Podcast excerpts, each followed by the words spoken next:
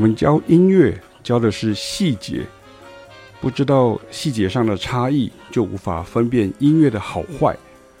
好坏跟有没有名是没有关系的。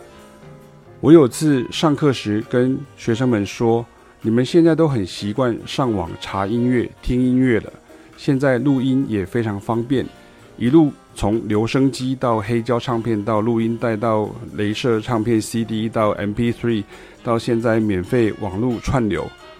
那后面这一长句就是在录音技术出现之后，取代乐谱成为记录乐谱的几种载具。”那么，请问，在越来越方便的录音技术诞生之前，除了乐谱之外，还有什么方法可以记住音乐呢？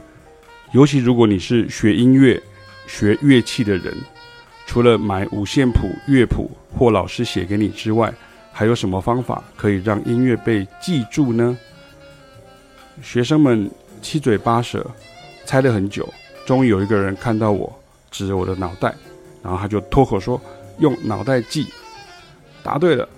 这也是我现在所教的音乐风格、和声乐理、即兴合奏等科目，不管是爵士乐或是拉丁乐、黑人音乐等等，遇到最严峻的问题，也就是现代人在脑力与记忆力上已经退化很多了。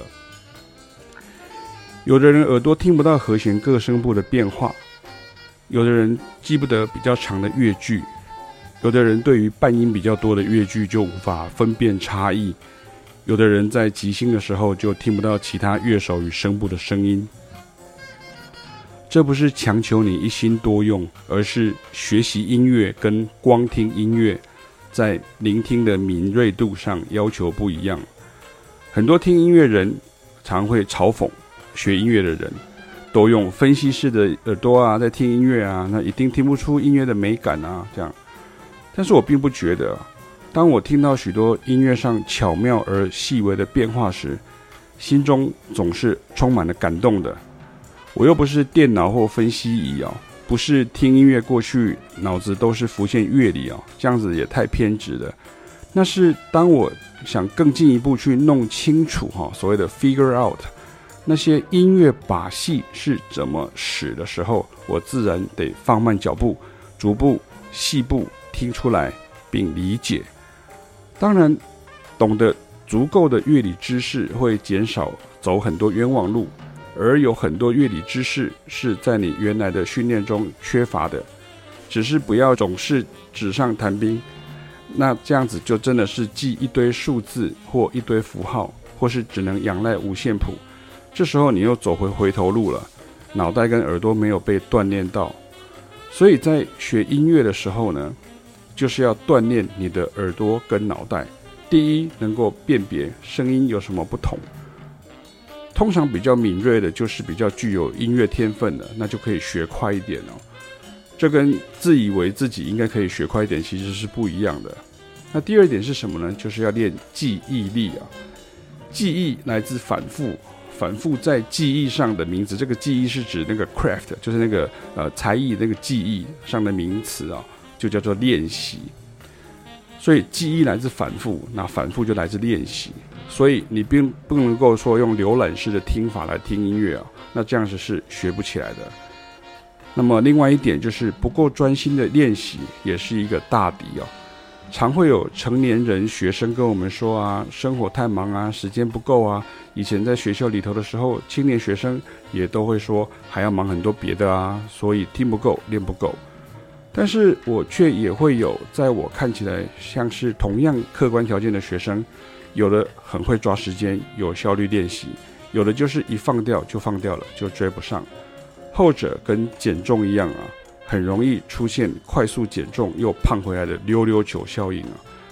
那么前者呢，其实就是高效率集中精神练习，也明确知道要练什么，通常就是老师的重点了。那自然而然就会瘦下来，健康减重啊，这由我来讲就很有说服力了哈。其实学音乐也是一样的道理，所以才会说老师像教练呢。你在网络上东看西看都没有付诸行动，看到海量资讯就踌躇不前，卡关了也不知道该如何突破。这么多年来，我们就是专心扮演好教练的角色而已。自然知道什么样的学生会真的学到东西。而像是增强记忆力啦，或者是锻炼耳力啦、即兴的构筑啦、节奏的掌握啦、技巧的琢磨、速度的加快等等，都是有方法可循的，也就是 know how 啊。那 know what 其实现在很简单的，你随便查一下网络，就一辈子就看不完。但是那个 how know how 的 how 才是最重要的。你摆脱原来学音乐或听音乐的一些好习惯，好，就是其实是一个反讽，就是好习惯哈，就是说你就是哎，我就是一定要有乐谱了，或是我就是杂听啊，什么叫杂听啊？就是台语这样杂听，就是说你就是东听一点西听一点，这样没有很专心去深入的去聆听啊，那。这样子的话，如果你摆脱掉这些所谓的其实是坏习惯的哈，其实这样也会有意想不到的效果。那很多人都常常讲说，启明与凯雅知道好多种音乐类型哦，也都能够说到做到。那嘴巴一说，手中就演奏出来了。那不是很多人想象那样子的，所谓好像哎，你是不是就是从小就接受高度专业的音乐训练，他这样的一个历程，而是你。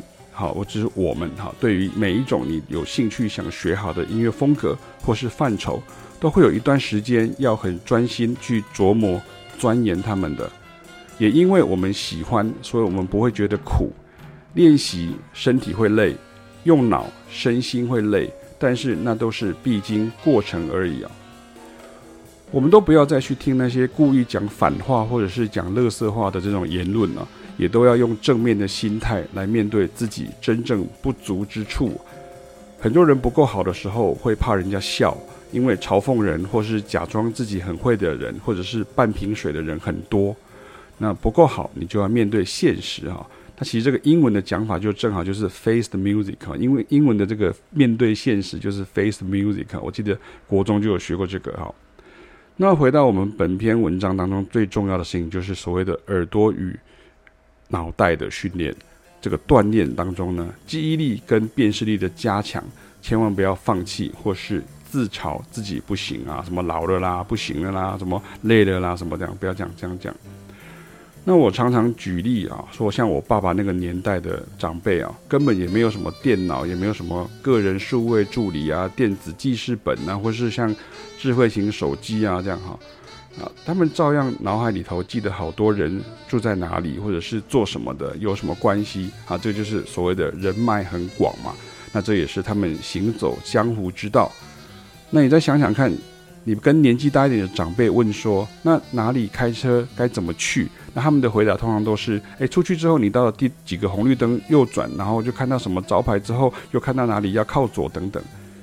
那就是用熟悉的标兵哦，就好像那个国庆阅兵的那个标兵的那个方式，有没有？像很多人知道走到那个地方的时候就要向右看齐，好，或者这样要要要变一个动作，就是标兵的方式，或者是锚点的方式来记录，然后你多跑几趟你就熟了。那如果你连靠这个上卫星跟网络这种 Google Map 来提醒呢，你当然还是能够记住，但是就会慢很多。那音乐在所谓的 memorize a tune 上面也是这个道理哦。所谓的 memorize a tune 并不是背曲子哈，而是多走、多反复、多走几次，然后你就会记得起来。所以并不是背曲子，而是记曲子哈，记那个声音，然后记那个和弦的跟这个段落的变化。那你用特色点跟长度格式来记啊。所以才会讲说，其实像 memorize a tune 你用英文翻成背谱，它其实就过时了，是用耳朵记起来，而不是用眼睛背起来啊。那我也常跟学生讲说，哈，你不要忘记了那些唱片当中的爵士乐大师哦，没有一个是什么高学历的学霸出身哦，学历大概都是美国小学啊、中学程度哦。那这么讲并没有歧视的意思啊，而是爵士乐是一种音乐上的技艺与能力。甚至是谋生之道，学会音乐就是师傅带徒弟，然后入行就要得会啊。然后他们记一首曲子呢，绝对有更有效率的方法，甚至在当时呢，根本就没有所谓的 real book 哈。你要知道，real book 其实是在一九七零年之后才出现啊。所以音乐的记忆绝对不是靠强记死记，或是在那儿快速解题呀、啊、算数学啊哈。那即便你看，像是算数学好了，你看我举个例子，像我儿子或者女儿，他们就是高中啊、国中啊这样，他们在念书考试的时候就会讲究所谓的刷题型啊，就是刷刷题，他们就叫刷题型。也就是说，你就是同样的类型的题目或者是括号，其实就是曲子啦。你要能够掌握，然后你要能够用方法去听到跟记得你原来没有注意到的地方，这样子对你的音乐能力加强就有所帮助了哈。所以其实背谱其实是用耳朵记起来，而不是用眼睛背起来。尤其当不是读五线谱记谱的音乐时，所谓的记忆是要靠锻炼脑袋来加强。